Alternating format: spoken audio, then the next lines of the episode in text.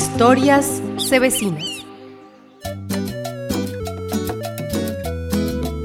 El amor es para siempre. Rare Conservation, el Fondo Mundial para el Medio Ambiente y el apoyo de donantes privados presentan El amor es para siempre. El amor es para siempre. Una historia de amor, intrigas y lucha por la conservación de los bosques y pajonales. El día que nos pusimos de acuerdo, todo cambió.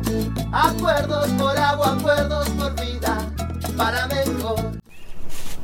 En un lugar cerca de la Cuenca Valles se encuentra una pequeña ciudad como muchas, llena de flores en primavera y también de historias increíbles de las personas que la habitan. Sus bosques alrededor albergan una gran cantidad de aves coloridas que cada mañana hacen de sus cantos los sonidos típicos del pueblo. El agua por muchas generaciones ha sido fresca y abundante. También una serie de especies únicas como ranas y otros animales son los habitantes de esos bosques que hoy están amenazados por los comportamientos destructivos de los seres humanos. En este pueblo habita una familia muy conocida que ha sido desde hace muchos años una de las más poderosas en la región. Sus decisiones son rápidamente ejecutadas por las autoridades en turno y sus negocios, que la mayoría de las veces no van de acuerdo con el cuidado del medio ambiente, se han visto decaer poco a poco. También al interior de los García, las cosas no van bien. El descontento de doña Jacinta porque su hijo Roberto está casado con Leonor se va haciendo cada vez más grande.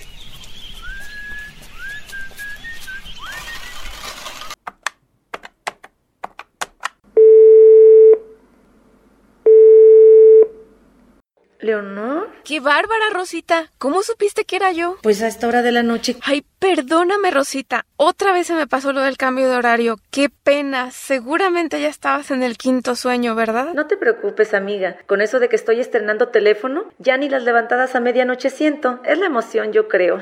Debe ser. Oye, Rosita, me atreví a llamarte porque fíjate que las cosas no van bien por acá y necesitaba hablar con alguien de confianza. Déjame adivinar.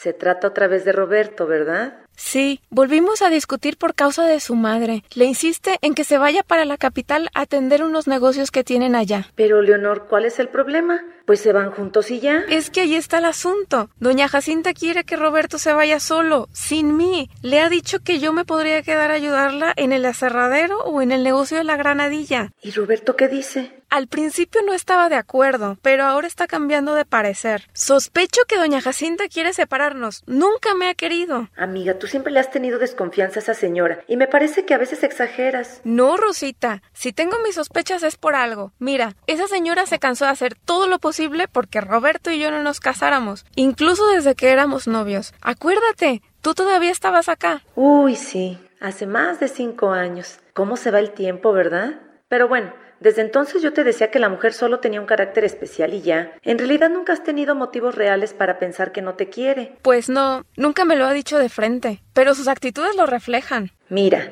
lo que yo creo es que debes platicarlo bien con Roberto. Dile lo que piensas y ya verás que van a llegar a una solución. Roberto te quiere mucho y eso es garantía. Tienes razón. Creo que debo hacerle ver que nuestros problemas se están haciendo grandes por sus cambios de actitud. Sí, amiga, no hay como hablar para evitar los malos entendidos. Bueno, hija mía, te dejo porque mi nueva compañera de piso tiene un carácter horrible y ya son casi las dos de la mañana. No quiero que me reclame que no ha podido dormir. Te dejo. Un beso, cuídate. Sí, Rosita. Y perdona por la hora otra vez. Como siempre me has dejado más tranquila. Chao, descansa.